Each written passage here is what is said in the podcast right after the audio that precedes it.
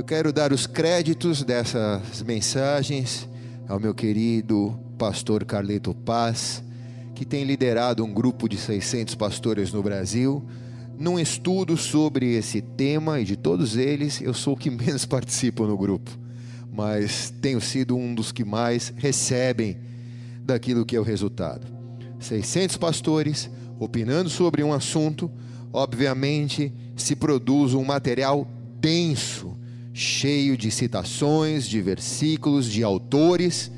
E eu não sou muito bom pregador de sermões assim, os meus sermões são muito simples, expositivos e bem diretos ao ponto, então eu me esforço bastante para não estar preso ao texto, mas ao mesmo tempo o texto é tão denso que eu preciso da sabedoria de Deus para não pular em algo que é importante, daquilo que Deus quer falar, e ao mesmo tempo conseguir passar a todos que estão acompanhando essa série, preciso do seu coração, um pouquinho daquilo que esse grupo encontrado no coração de Deus. Seriam cinco sermões desse estudo. Esse estudo já foi encerrado a semana passada. Eu sou um dos mais atrasados do, ser, do grupo e estou na terceira é, no, terceira, na, no, terceiro, no, no terceiro episódio do onde do Deus precisa do seu coração. Eu vou tentar resumir o terceiro, quarto e o quinto entre hoje e domingo, me permitindo assim o Deus, o Senhor, e aí eu vou passar, tentar passar o extrato de tudo que foi esse estudo a vocês. Se você perdeu o primeiro, perdeu o segundo no nosso YouTube, você vai encontrar e é importante, sim, porque é um estudo bem amplo. Eu não consigo voltar naquilo que foi dito, porque senão eu não consigo avançar para onde nós vamos. Mas o texto base é Mateus capítulo 11, versículo 29 a 30. Diz assim: Mateus: Tomem sobre vocês o meu jugo e aprendam de mim, pois eu sou manso e humilde de coração e vocês encontrarão descanso para suas almas, pois o meu jugo é suave e o meu fardo é leve. Não consigo nem ouvir o Mateus, de tão baixo que está. O meu jugo é suave e o meu fardo é leve. Amém. Coloque a mão sobre a palavra, feche os teus olhos. Pai, nós queremos te agradecer, porque esse texto demonstra para nós aquilo que está nos bastidores do seu ministério. É a única passagem, Senhor, nas Escrituras que o Senhor revela a fonte do seu poder. E ela está em seu coração. Ajuda-nos a desvendar o seu coração para que possamos entender o mau funcionamento do nosso. Nos ajuda a olhar para o teu coração para entendermos como o teu coração funciona em nossas vidas. Eu te agradeço, Senhor, porque esse estudo tem edificado algo em mim que, se assim o Senhor permitir, através de mim, possa edificar algo naqueles que aqui estão e nos acompanham pela sua casa. O meu compromisso é dar ao Senhor toda a honra, toda a glória e todo o louvor em nome de Jesus. Amém e amém. Vocês estão ouvindo o teclado aí? Faz um oi. Quem está ouvindo o teclado? Está ouvindo? Tá bom, maravilha. Amados, como disse aqui na oração, esse é o único texto nas Escrituras em que Jesus leva os seus discípulos, leva a sua igreja para os bastidores do seu ministério e apresenta a fonte do seu poder.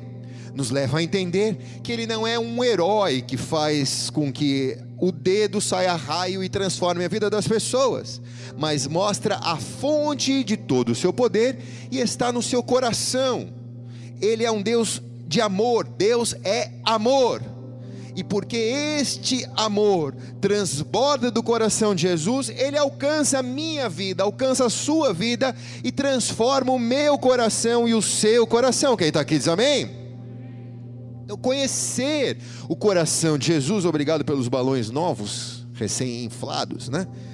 Conhecer o coração de Jesus mostra o quão poderoso Ele é para comigo o quão errado é o meu enganoso coração, como Jeremias diz, quão errado é o meu enganoso coração. E como eu preciso entender o coração do Pai, para não ter uma relação religiosa com Ele, mas para ter uma relação de amor com Ele. Você vai traí-lo se você tiver uma, uma, uma, uma, um relacionamento religioso com Ele. Mas se você tiver um relacionamento amoroso com Ele, você não vai traí-lo.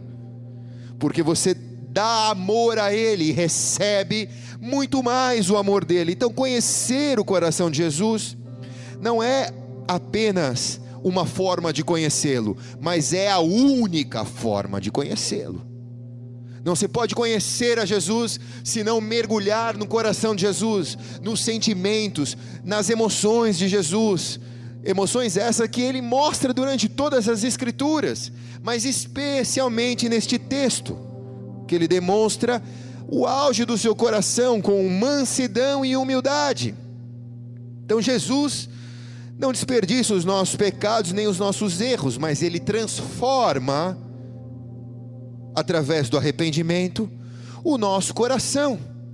Nós chegamos com o nosso coração pecaminoso, buscamos esse arrependimento diante dos céus, e esse arrependimento é uma ferramenta para lapidar o nosso coração ao coração dele. Romanos capítulo 5, versículo 20, parte B, onde aumentou o pecado, transbordou a graça. Amém ou não? No nosso estudo citaram John Piper. John Piper, um grande pregador batista. Ele diz: o fato de Jesus comer com os pecadores não significa cumplicidade de Deus com o pecado, e sim a busca de Deus pelos pecadores. Esse teólogo diz que Jesus veio se assentar comigo e se assentar com você, não porque ele é cúmplice do nosso pecado, mas porque ele ama o pecador. Abomina o pecado, mas ama tanto a tua vida, que ele foi capaz de um dia entrar na tua vida, ou hoje entrar na tua vida, para transformar a tua vida numa vida de acordo com a vontade dele.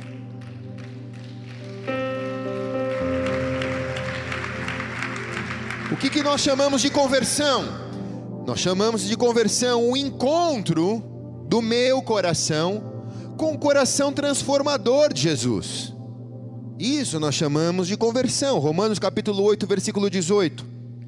Considero que os nossos sofrimentos atuais não podem ser comparados com a glória que nos há de ser revelada. Então, em cada uma dessas mensagens deste estudo, parte da glória do coração de Deus começa a nos ser revelada. Nós começamos a ter o entendimento delas. Todas as promessas do coração de Deus, quando Jesus prometeu algo sobre a minha vida, sobre a tua vida, ele não liberou palavras ao vento ele liberou uma promessa do coração dele, por isso essa promessa há de se cumprir. Enquanto ela não se cumprir, a palavra de Deus paira sobre você, mas se aquele que prometeu, ele é fiel e justo para cumprir tudo aquilo que ele que prometeu, diz as Escrituras. Se a, promessa, se a promessa ainda não se cumpriu, o problema não é de onde a promessa saiu, nem é a própria promessa, o problema sou eu o alvo da promessa de Deus.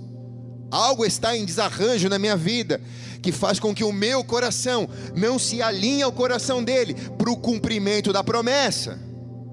Quem está entendendo aqui diz amém. Eu sei que é feijoada, mas vai comendo de pouquinho de pouquinho que você no final vai sair com o bucho cheio. Aleluia. O que eu quero te dizer, irmãos, nessa noite é que parte do entendimento do coração de Jesus é entender as promessas que estão no coração dele. E há uma delas que, são muito, que é muito importante para nós, que é João 6, de 37 a 39. Todo o que o Pai me der virá a mim, virá a mim. E quem vier a mim, eu jamais rejeitarei, pois desci do céu não para fazer a minha vontade, mas para fazer a vontade daquele que me enviou. E esta é a vontade daquele que me enviou: que eu não perca nenhum dos que ele me deu, mas os ressuscite no último dia.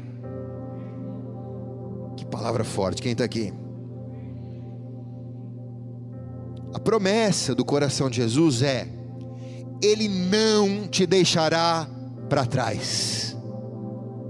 Se Ele te chamou, Ele vai transformar o teu coração para que o seu coração seja igual ao coração dele. Você pode descansar na promessa de Jesus. Ele não te irá desamparar, Ele não vai desistir de você. O problema não é o coração dele desistir de mim, o problema é o meu coração desistir do coração dele. O problema está comigo, o problema está com você. O problema é quando ele diz na promessa: Ele vai permanecer comigo todos os dias. Mas o problema é: será que eu consigo permanecer nele todos os dias? Eu conheço o coração dele, eu permaneço no coração, eu pertenço ao coração dele, mas quando eu peco, eu me desligo do coração dele. Então será que eu consigo encontrar arrependimento para voltar a pertencer ao coração dele? Não é que ele me deixou, mas será que eu não estou deixando o coração dele? O coração dele nunca vai te deixar, por quê? Número um, coração dele tem uma paciência sem fim com a sua vida. Mesmo quando você é infiel, ele permanece fiel porque não pode negar-se a si mesmo. Agora, não é por isso que você vai ser infiel. Tudo bem, seu Luiz? Você que puxou o aplauso? Ele permanece fiel mesmo quando eu sou infiel, mas não é por isso que eu vou saindo sendo infiel. Porque se eu tenho uma relação de amor com ele e não é uma relação religiosa, quem tem uma relação de amor entre o marido e a mulher e entra a infidelidade, um se torna infiel, essa relação é quebrada. Muitas vezes não há nem como restaurar se um milagre não acontecer. Mas quando é, nós estamos falando do coração de Deus, Ele ainda continua pertencendo, Ele ainda continua me querendo, Ele ainda quer continuar que eu permaneça nele, ele ainda quer continuar em mim. Mas será que a minha infidelidade não me tira da presença dele? Ou quando eu sou infiel, eu consigo entender que eu posso voltar a ele, encontrar o arrependimento e lapidar o meu coração?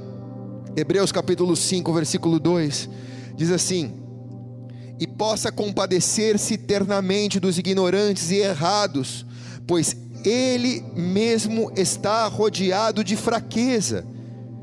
Ele se compadece daqueles que erram. Ele tem misericórdia da nossa vida quando erramos. Ele não é um, um Deus justiceiro. Ele não tem um coração com justiça humana. Ele é cheio de misericórdia, de bondade, mas ele também é justo. Quem está aqui? John Stott diz: quem não entende a necessidade da cruz, não entende a gravidade do pecado. Se nós não entendermos o coração dele, eu não entendo quão grave é aquilo que eu quero fazer, que me tira do coração dele. Quando eu me apaixono por ele, começo a entender o coração dele, eu começo a entender a gravidade do pecado. Isso vai tirar o meu amado de perto de mim, isso vai tirar a presença do Espírito Santo de perto de mim. Isso vai fazer com que os dons que Ele deu, o meu relacionamento com Ele, seja interrompido por causa de um pecado. Deus não tem problemas com as nossas fraquezas. Ele conhece as nossas fraquezas. E Ele quer se manifestar pelo meio das nossas fraquezas. Nas nossas fraquezas, Ele quer derramar força. Quando sou fraco é que eu sou forte. Mas eu tenho que ter o reconhecimento das fraquezas do meu coração. Eu tenho que expor essas fraquezas ao coração dele, para que o coração dele me encha de fortaleza. Quem está entendendo diz amém. Ele nunca me deixará, porque, número dois, ele me protege contra toda religiosidade. João capítulo 15, versículo 4 e 5. Permaneçam em mim e eu permanecerei em vocês. Cara, olha esse texto. Ele está dizendo: fique em mim, que eu fico em vocês. Nenhum ramo pode dar fruto por si mesmo, se não permanecer na videira. Nenhum coração pode dar fruto em si mesmo, se não, pare, se não permanecer no coração de Deus. Vocês também não podem dar frutos, se não permanecerem em mim. Eu sou a videira, vocês são os ramos. Se alguém permanecer em mim e eu nele, esse dá muito fruto, pois sem mim não podem fazer coisa alguma. Quem está aqui diz amém. A religiosidade me leva a achar que pelo meu esforço eu sou merecedor do coração dele. A religiosidade me leva a achar que pelo meu esforço Deus vai se agradar de mim. A expressão é pela força do meu braço. Se eu demonstrar força no meu braço, Deus vai se agradar de mim. E quando nós entendemos o coração de Deus, Deus me ama de graça, Deus te ama de graça. Mesmo quando você nada se esforça, Ele continua te amando, mesmo antes de você saber que Ele existia, mesmo antes de você saber que Ele morreu na cruz, para que você tivesse vida eterna, Ele já te amava. Agora, eu preciso permanecer nele, para ele permanecer em mim. Ele sempre permanece em mim, mas será que eu continuo permanecendo nele? Quando me deparo com as minhas fraquezas, o Ati, o Atmani, o famoso evangelista, o cristianismo não começa com grande faça, mas com um grandioso já foi feito. Somos salvos quando descansamos no coração dele. Vamos dar uma salva de palmas a Jesus.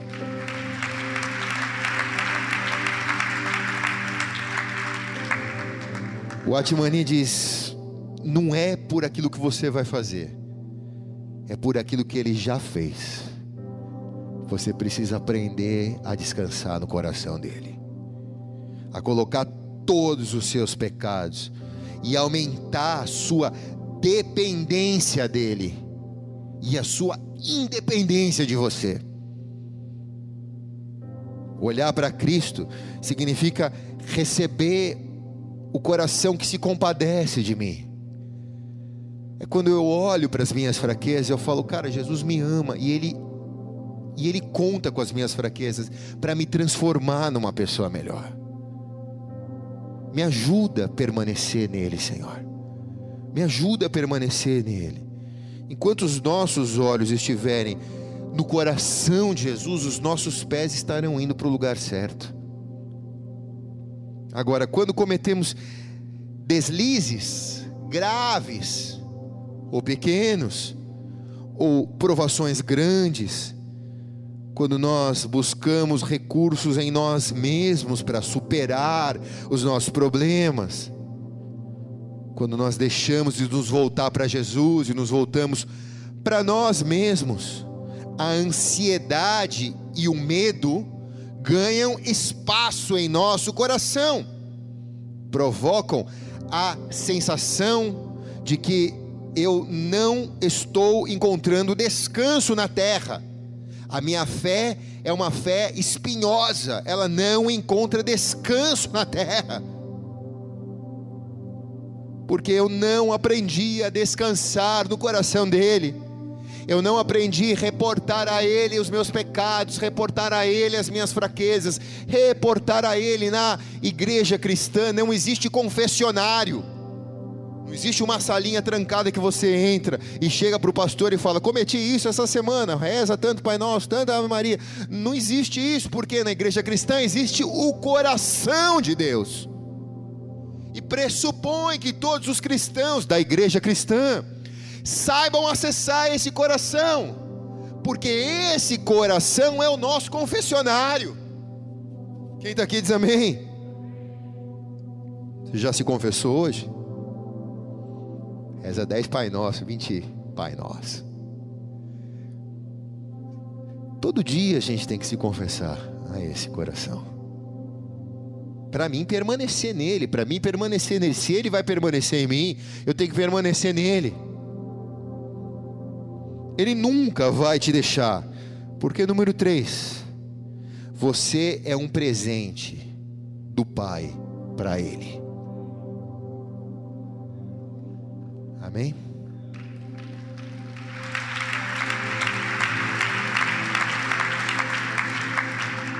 João capítulo 6, versículo 23. Tudo que o Pai me dá virá a mim, e o que vem a mim, de maneira nenhuma lançarei fora. Se o Pai te deu para Jesus, se você foi até Jesus, a palavra para você é: de maneira nenhuma Ele vai te lançar fora. Mas você não se lance também, porque de maneira nenhuma Ele pode te prender ou te amarrar, Ele pode respeitar o teu livre-arbítrio, mas permanecendo nele, Ele permanece em você. Então, entender a grandeza do amor e da misericórdia dele para onde eu fugirei, se só tu tens as palavras de vida eterna? Onde eu me esconderei, Senhor? Se eu colocar a minha cama na mais alta montanha ou no mais baixo vale, ali tu estarás, diz o salmista. Porque o Senhor me persegue. Considere tudo aquilo que Jesus disse, tudo aquilo que Ele é para você. Considere isso no seu momento de fraqueza, para não deixá-lo, para não abandoná-lo. Olha só o texto: tudo que o Pai me dá virá a mim, e o que vem a mim, de maneira nenhuma lançarei fora. Tudo o que todo aquele, tudo o que todo aquele, quer dizer, eu, você,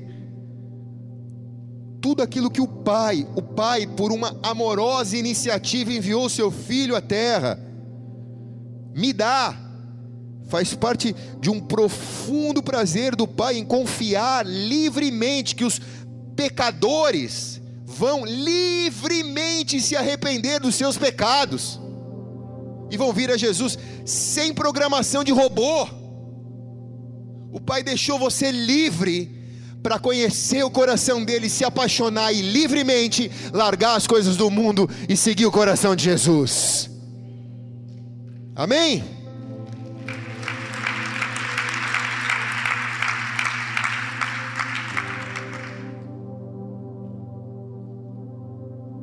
Fundo, a, fundo, a fundamentação do amor de Jesus não está em nossa atitude mas está no caráter dele.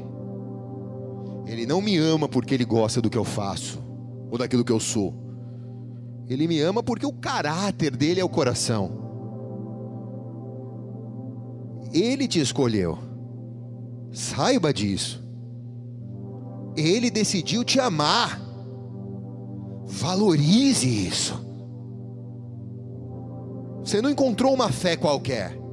Você encontrou um coração que te ama e que te valoriza.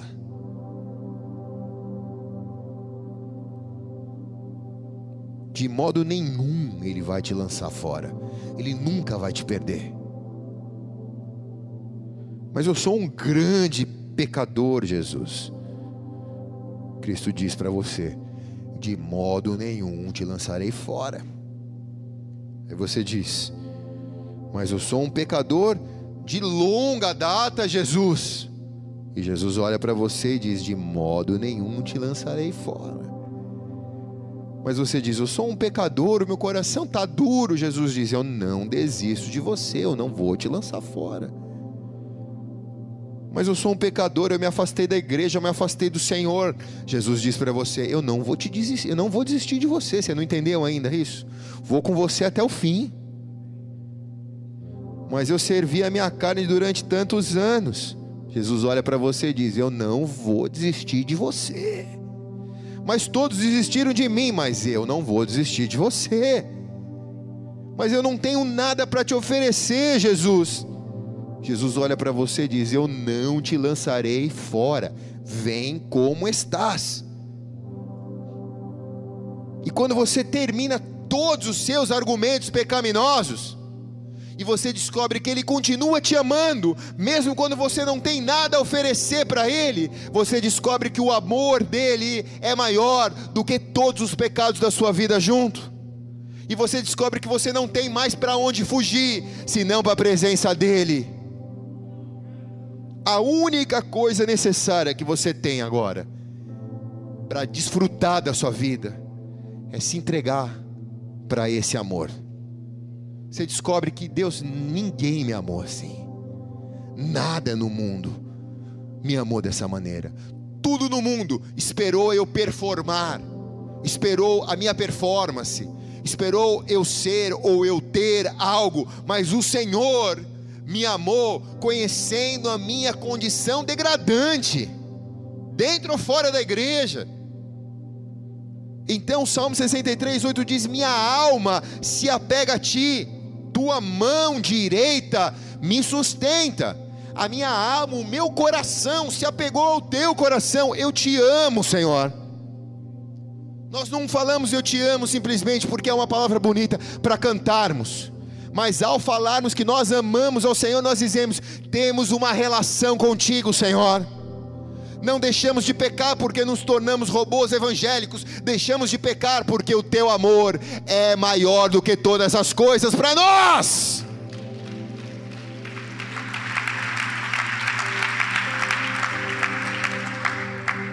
Quem está aqui diz amém? Quem está aqui diz amém? O coração de Cristo não, não está alugado pela igreja, para a igreja ser igreja Jesus não veio alugar o coração dele. O coração dele é a tua casa própria. Você mora nesse coração. Ele lembra de você. Ele sente a tua dor, ele te conhece, ele te assiste, ele te acompanha, porque ele mora. Você mora no coração dele. Você não é um inquilino. Você é um filho que tem casa própria no coração dele. O coração dele não é uma bomba relógio, o coração dele é um pasto verdejante, é uma água de refrigério infinita. O coração dele nos traz segurança, presença, conforto. Cristão feliz é cristão que conhece o coração dele. Cristão que conhece a religião pode até, até ter os seus momentos de alegria, mas de plenitude de felicidade só tem aqueles que conhecem o coração de Jesus. Ele passa por problemas também, mas é mais difícil dele se decepcionar, é mais difícil dele desanimar, é mais difícil dele fraquejar, é mais difícil dele querer desistir, porque ele está abrigado dentro do coração de Jesus a fonte do poder dele é essa. Ele jamais te deixará, porque as Escrituras, número 4, apresentam ele como um advogado perante ao Pai. 1 João capítulo 2, versículo 1: Meus filhinhos, escrevo-lhe estas coisas para que não pequem. Porém, se alguém pecar, quer dizer, é para mim isso daqui temos um intercessor junto ao Pai, Jesus Cristo, o justo. Quem está aqui diz amém, cara? Essa palavra advogado, traduzida no grego, é para, paraquitérios, que alguns teólogos apontam como o papel de um intercessor, de um advogado. Esse advogado Jesus se ofereceu gratuitamente para te ajudar quando você errar. Ele é justo. Ele não é advogado de canalha. Ele é advogado de filho e de filha. E ele sabe que filho e filha erra e peca. ele já sabe que você vai pecar. Ele é justo. Ele não vai advogar por uma pena que não lhe seja justa de pagar, mas ele vai te advogar com justiça diante do Pai. Quem está aqui diz amém, cara. A intercessão é algo que Cristo sempre faz. Ser intercessor é o que Cristo sempre faz. Em contraste, nesse texto, a advocacia dele sugere outra coisa. Aparentemente, ele intercede por causa do nosso pecado geral, e agora esse texto diz que ele advoga por causa de pecados específicos. Então, ele te conhece e ele intercede por você, ele intercede pelo todo, mas ele sabe quais são seus pontos fracos, e por causa dos seus pontos fracos, ele advoga por você. Quem daqui diz amém, cara? Segundo John Bunny, o famoso escritor, como que é o livro dele, amor? Peregrino, o segundo livro mais vendido no mundo depois da Bíblia. Todos devem ler. Segundo John Bunny, o escritor e pregador cristão inglês diz: Cristo como sacerdote vai antes. Cristo como advogado vem depois do pecado. Olha como fica claro para nós. Cristo, como sacerdote, intercede continuamente. Cristo, como advogado, nos casos de transgressões, pleiteia por nós. Cristo, como sacerdote, precisa agir sempre. Cristo, como advogado, age em momentos específicos da nossa vida. Cristo, como sacerdote, age nos tempos de paz, mas Cristo, como advogado, em tempos de briga, de tumultos, de litígios. Então, o coração dele é tão preparado para lidar conosco, que nos momentos de paz, ele é um intercessor, um sacerdote, mas nos momentos de guerra, ele entra como um advogado para guerrear a tua guerra.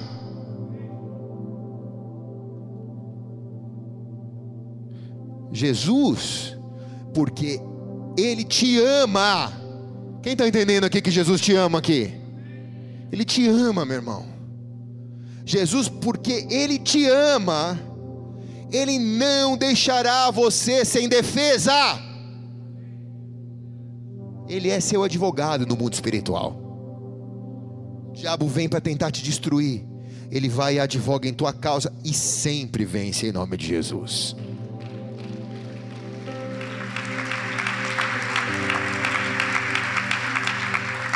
Olha o que o escritor John Bunny falou, criador do livro Peregrino. Cristo pagou por nós o preço de sangue, mas isso não é tudo. Cristo, como capitão, venceu a morte e a sepultura por nós, mas isso não é tudo. Cristo, como sacerdote, intercede por nós nos céus, mas isso não é tudo. O pecado ainda está em nós e conosco se intromete em tudo que fazemos quer no âmbito religioso, quer na vida civil, pois não só nossas orações e nossos sermões, nosso ouvir e nosso pregar, nossas casas, nossas lojas, nossos negócios, nossas camas, todas estão poluídas com pecado, John Bunyan diz. Nós estamos no meio de um cenário pecaminoso tudo que conosco se relaciona, o pecado ainda está em nós e ele quer se meter em todas as áreas da nossa vida. Nós precisamos entender o coração dele, para que ele possa advogar a tua causa.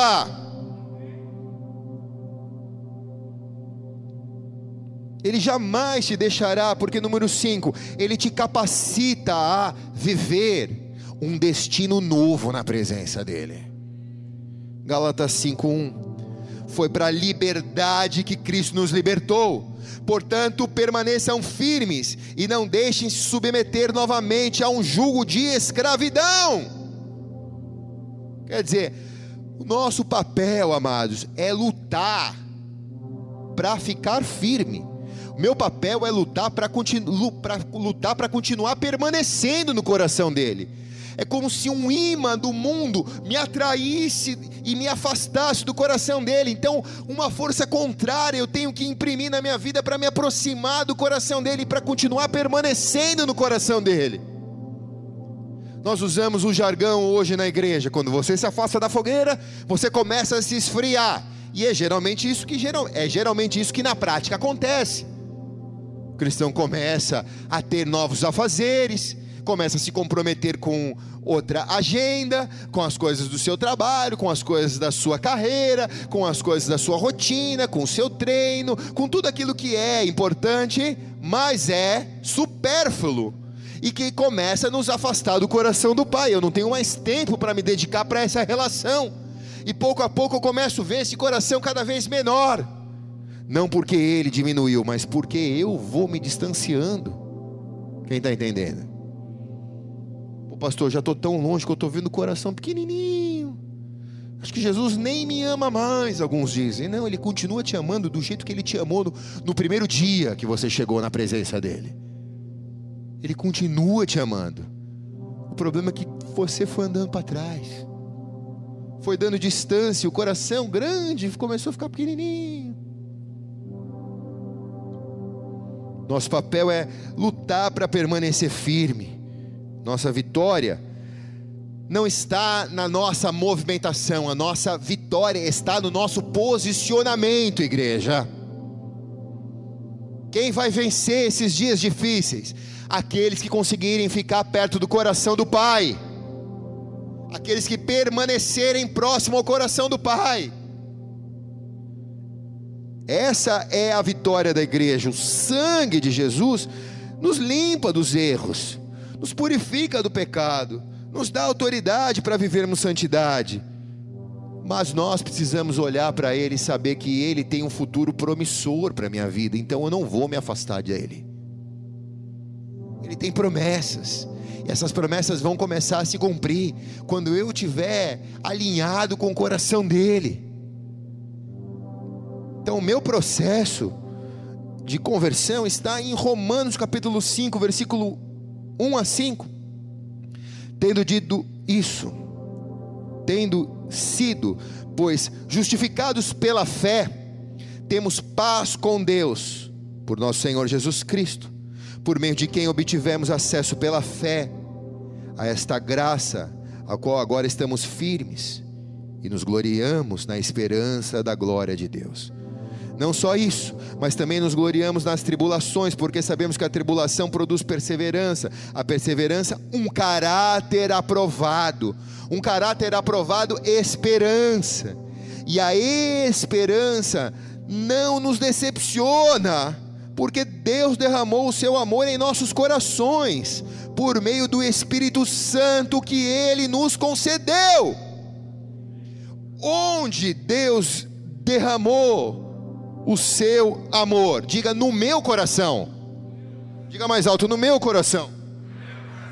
Então é o teu coração com o coração dele. Opa, fica aí, tio se Ele derramou o amor dele no teu coração, é no teu coração que você deve guardar esse amor. Estou terminando, amados. Tem que correr aqui, né? A paciência de Cristo, ela não tem fim. Quem pode dizer amém aqui? Jesus te protege contra a tua religiosidade. Quem pode dizer amém aqui? Você é um presente do Pai para Jesus. Quem pode dizer amém aqui? Você não está sozinho. Mesmo quando você errar, você tem um intercessor e um advogado. Quem pode dizer amém aqui? Calma, tio, calma. Tem mais um ainda. Seu Luiz está fora de sintonia. E quinto, Jesus te capacita a viver o teu melhor destino na presença dEle. Agora sim, vai, seu Luiz. Quem pode dizer amém? Então eu quero nessa noite fazer uma oração para aqueles que aqui estão e aqueles que nos acompanham em suas casas. Se você deseja, é uma oração específica, tá? Experimentar essa paz que só Cristo pode te dar. Essa paz que só esse coração pode fornecer. Se você deseja entregar a sua vida a Ele, se você está longe dele, mesmo estando dentro da igreja, você está longe dele, mesmo estando no ministério, se você se afastou desse coração, se algo roubou esse amor seu por ele, saiba que o amor dele por você continua igual. Mesmo antes, quando você foi formado, ele já te amou. No dia que você entregou a sua vida para ele, ele te amou muito naquele dia. Porque o coração dele se encheu de expectativa em começar a ter um relacionamento de amor com você. Mas você pisou algumas vezes na bola. Encontrou culpados para todos quanto lado. Mas hoje você olha para dentro de você e você diz: só eu mesmo errei. Mas o Senhor não errou comigo, Senhor. Então eu quero o teu coração para minha vida. Eu quero voltar para o teu coração. As coisas na igreja parecem tão complexas, mas na verdade elas são tão simples. A igreja se resume no coração de Jesus disponível para todos aqueles que querem acessar esse coração. Se você quer isso, feche os seus olhos por um instante, incline sua cabeça.